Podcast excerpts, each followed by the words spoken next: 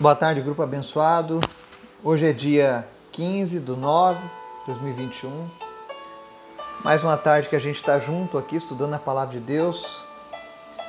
E hoje a gente vai falar sobre João capítulo 6,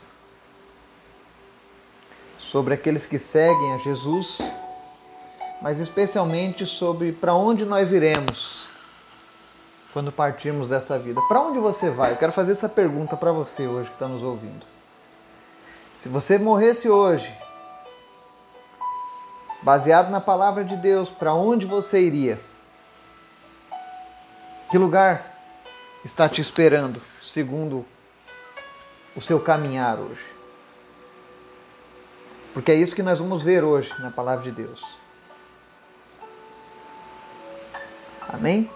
Mas antes da gente começar o nosso estudo, vai ser bem interessante, eu quero convidar você para a gente orar e interceder uns pelos outros, amém? Obrigado, Deus, porque tu és sempre bom, tu és maravilhoso. Como é bom, Senhor, estarmos na tua presença. Como é bom, Senhor, buscarmos a tua face. Como é bom sermos alimentados pela Sua palavra. Obrigado, Jesus, por tudo que o Senhor tem feito nas nossas vidas pela tua provisão, pelo teu cuidado. Obrigado por porque nós podemos confiar em ti, Senhor. Os que confiam em ti jamais serão confundidos, Pai. É isso que diz a tua palavra. E nós te agradecemos porque a tua palavra é fiel, porque tu és fiel, Pai. Nós queremos te agradecer nessa tarde, porque até aqui o Senhor tem nos ajudado. Obrigado pelos livramentos, até mesmo aqueles que nós desconhecemos, mas que o Senhor operou em nosso favor. Obrigado por tudo, Pai. Te apresento as vidas que estão nos ouvindo agora, cada família, cada pessoa, aonde quer que estejam ouvindo essa mensagem, não importa o horário, seja de dia ou seja de noite, seja no carro, seja em casa. Espírito Santo, visita agora essa pessoa e vem impactar essa alma com a tua presença. Que ela possa sentir a tua presença se existe alguém com dúvidas acerca de para onde iremos quando partirmos, que o Senhor venha trazer confirmação no coração dessa pessoa, porque a tua palavra é viva, a tua palavra é eficaz. Cura os enfermos nessa tarde, visita cada um deles, cada pessoa que está passando por uma luta, uma dificuldade. Em nome de Jesus, visita essas pessoas e traz cura, traz restauração, libertação, alegria nós repreendemos a depressão, a tristeza, tudo aquilo que vem para tirar a paz e o sossego da vida das pessoas. Em nome de Jesus. Que mais pessoas tenham experiências contigo, Jesus.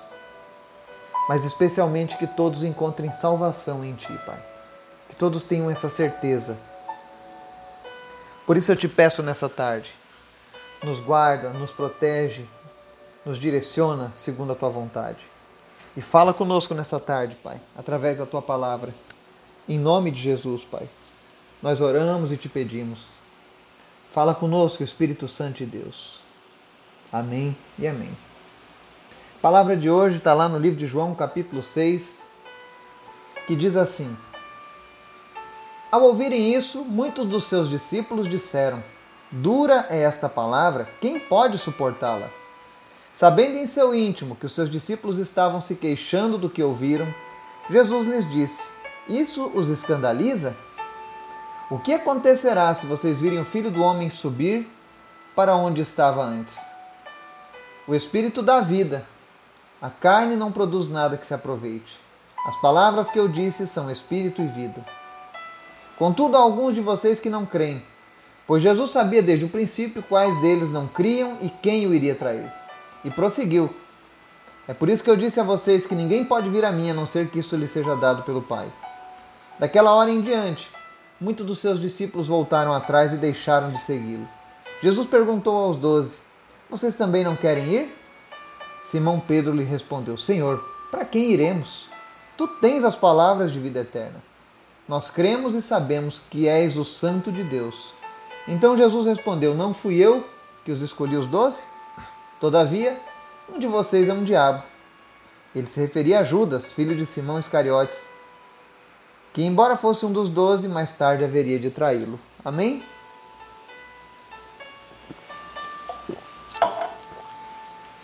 Nessa passagem aqui do livro de João, capítulo 6, nós vemos aqui Jesus dando uma palavra dura aos seus discípulos. Na verdade, Jesus estava peneirando aqueles que o seguiam. É claro que Jesus quer salvar o maior número possível de pessoas. Mas ele não quer apenas espectadores, ele quer pessoas que verdadeiramente vivam a sua palavra. Para você entender melhor, no capítulo 6 de João, começa com Jesus alimentando 5 mil pessoas, fazendo aquele milagre da multiplicação dos pães e peixes. Depois, no mesmo capítulo, Jesus anda sobre as águas, né? Ou seja, muitas pessoas ficaram maravilhadas com os milagres de Jesus e passaram a seguir Jesus por conta dos seus milagres. E é maravilhoso quando Deus faz milagres de fato. As pessoas se sentem tocadas, se sentem motivadas quando veem milagres de Jesus. Eu sei que tem pessoas que estão conosco aqui que eu tenho certeza que uma das coisas que Deus usou para te atrair foram os milagres. Mas a palavra de hoje é para algo além disso. E quando o milagre não acontece? Como você fica? Será que você só está atrás de Jesus por conta daquilo que ele pode te oferecer? Ou por quem ele é? Porque Jesus ele ele fez aqueles milagres todos e quando ele viu aquela multidão junto com ele, ele começou a ensinar que ele era o pão do céu. E que era necessário que as pessoas tivessem uma vida segundo a vontade de Deus, para que de fato fossem dele. E isso começou a causar incredulidade e espanto na grande multidão que, que achava que era discípulo de Jesus. E para você entender melhor o texto que gerou isso, ele diz assim, João 6 ainda, no 48 ao 56, ele diz assim: Eu sou o pão da vida. Seus antepassados comeram maná no deserto, mas morreram. Todavia, aqui está o pão que desce do céu, para que não morra quem dele comer. Eu sou o pão vivo que desceu do céu. Se alguém comer deste pão, viverá para sempre. Este pão é a minha carne, que eu darei pela vida do mundo. Então os judeus começaram a discutir exaltadamente entre si: Como pode este homem nos oferecer a sua carne para comermos? Jesus lhe disse: Eu digo a verdade: se vocês não comerem a carne do filho do homem não beberem o seu sangue, não terão vida em si mesmos. Todo aquele que come minha carne e bebe o meu sangue tem a vida eterna, e eu o ressuscitarei no último dia. Pois a minha carne é verdadeira comida e o meu sangue é verdadeira bebida. Todo aquele que come a minha carne e bebe o meu sangue permanece em mim e eu nele. É interessante Jesus falando sobre ser o pão da vida e ele traz um comparativo com o maná. Se você já leu o livro do Antigo Testamento, você vai ver que durante o êxodo do povo de Israel, eles tiveram fome clamaram a Deus alimento e Deus mandava um maná, uma comida espiritual. Para você entender melhor, maná significa no hebraico o que é isso. Consta na tradição que quando você colocava o maná na sua boca, ele tomava o sabor que você desejasse. Ah, eu queria comer um hambúrguer. Pronto, o maná ia ter gosto de hambúrguer. Era uma comida especial do céu, espiritual. Mas Jesus está dizendo que os antepassados dos judeus comeram daquele maná no deserto, ou seja, experimentaram grandes milagres, mas morreram. E agora Jesus fala: Olha, eu sou o verdadeiro pão, o verdadeiro alimento. Se você comer da minha carne, você não morre. E aí, mais uma vez, a gente vê os judeus religiosos entendendo as coisas erradas. Eles começaram a imaginar um, ato de canibalismo. Quando eles falam, como é que esse homem nos oferece a sua carne para comermos, né? Mas eu sei que nós hoje, graças a Deus, temos o um entendimento dessa palavra, muito melhor do que aqueles judeus daquela época. Porque Jesus estava dizendo, na verdade, era que nós precisávamos participar da sua vida em todos os aspectos. Não era apenas os milagres, mas participar também das dificuldades, participar das dores, das tristezas e das decepções. Porque enquanto Jesus esteve nessa terra, não foi só alegria para ele. Teve momentos que as pessoas tentaram apedrejá-lo, espancar, falavam mal, até que chegou ao ponto de ser crucificado, injustamente. Então Jesus, olha, se, disse: se vocês querem realmente a salvação, vocês precisam viver comigo, se alimentar daquilo que eu te ofereço. Agora, isso vai custar algo para você. A salvação é gratuita. Mas vai ser uma vida diferente. Vocês vão compartilhar do meu sofrimento. Para que vocês possam compartilhar da minha glória. E aí Jesus faz essa promessa. Ele diz no verso 53: Eu digo a verdade: se vocês não comerem a carne do filho do homem, não beberem o seu sangue, não terão vida em si mesmos. Todo aquele que come a minha carne e bebe o meu sangue tem a vida eterna, e eu ressuscitarei no último dia. Ou seja, Jesus faz uma das maiores promessas da palavra de Deus. Que se nós nos entregarmos, se nós formos um só com Cristo, mesma carne, mesmo sangue, se nós formos comprometidos com Ele, no final Ele nos ressuscitará. E aí eu faço uma pergunta para você hoje, que está nos ouvindo. Existiam muitos discípulos andando ali com Jesus maravilhados com Jesus, eles amavam Jesus, eles achavam lindo o que Jesus fazia, os seus milagres. Mas eles acharam dura essa palavra de ter que compartilhar os momentos difíceis também. E muitos deles se abandonaram Jesus naquele momento. Porque eles queriam apenas as bênçãos. Só queriam o bônus mas não queriam o ônus de servir a Deus. E aí eu faço uma pergunta para você hoje, porque ultimamente eu tenho ouvido muito isso. Quando a gente pergunta para as pessoas, e aí, se você morresse hoje, partisse hoje, para onde você iria? E todas as vezes que eu evangelizo, e nesse domingo, se Deus permitir, estarei evangelizando novamente na feira aqui da cidade. As pessoas sempre respondem: Ah, Deus é que sabe. Ah, eu acho que vou para o céu. Ah, eu não sei. Ninguém sabe. Então são várias respostas. Mas nós temos que ter uma resposta definida. E a palavra de Deus ela nos dá essa resposta. Porque Jesus, quando questiona aqueles discípulos acerca do que eles estavam se queixando, e aí a gente vê mais uma vez a onisciência de Deus em Jesus. Ele sabia no íntimo que eles estavam escandalizados com esse estudo sobre ter que viver uma vida comprometida com Ele. E Jesus sabia que aquelas pessoas não estavam ali porque amavam Ele de fato. E aí no verso 66 diz que aqueles discípulos voltaram atrás e deixaram de segui-lo. E durante a minha caminhada eu já vi muitas pessoas deixando de seguir Jesus. Porque Jesus não fez aquilo que elas queriam. Mas nós precisamos entender que a partir do momento que eu vou para Jesus, eu vou para fazer a vontade dele e não mais a minha. Jesus não está preocupado com números. Afinal, o interesse é nosso de alcançar a salvação. E aí Jesus pergunta para os doze discípulos: E vocês não querem ir embora também? Já que está todo mundo indo embora, vocês não querem ir também?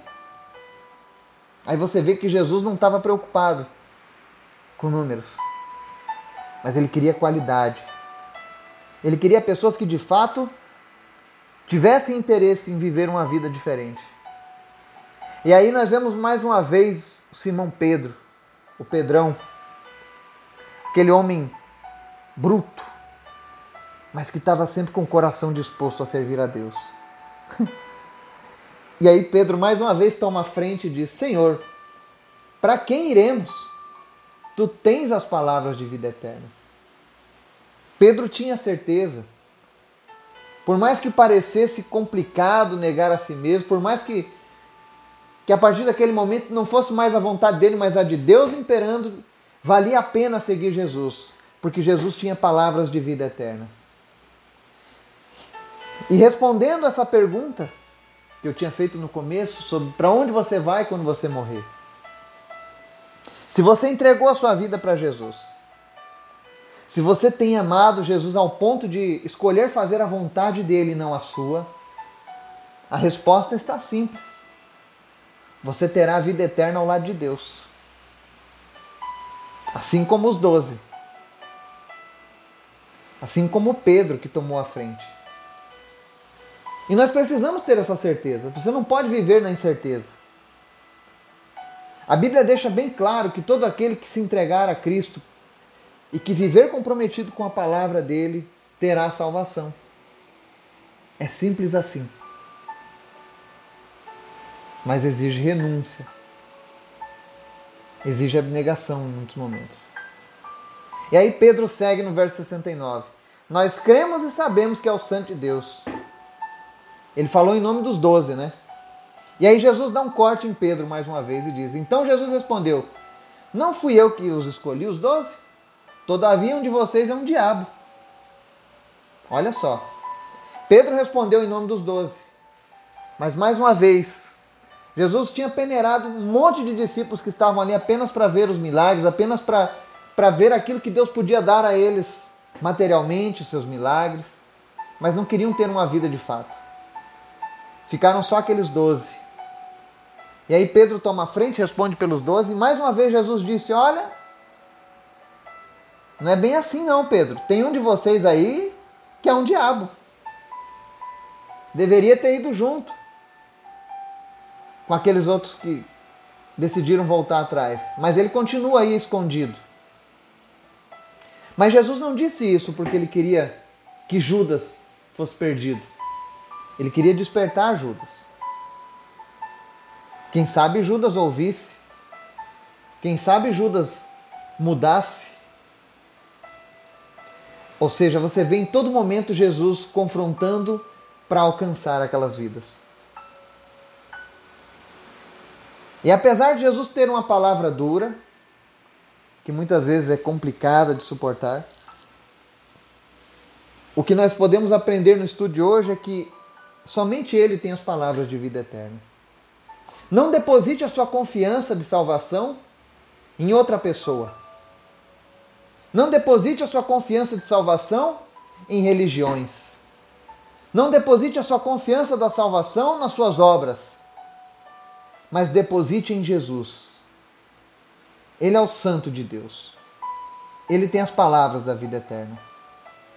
Que você possa confiar em Jesus que você possa se entregar a Ele. E saiba, Jesus conhece aqueles que o seguem apenas pelos seus milagres e aqueles que o seguem por quem Ele é. Eu digo isso porque virão dias nas nossas vidas em que o milagre não vai acontecer. Tem dias que você vai clamar e não vai acontecer o que você queria. Mas tenha certeza, vai acontecer o que Deus planejava. E aí você precisa estar ligado nos céus. Você precisa estar em sintonia com o Espírito Santo de Deus, para que o teu posicionamento diante de Deus não mude, como o de uma criança mimada que não ganha um presente que queria.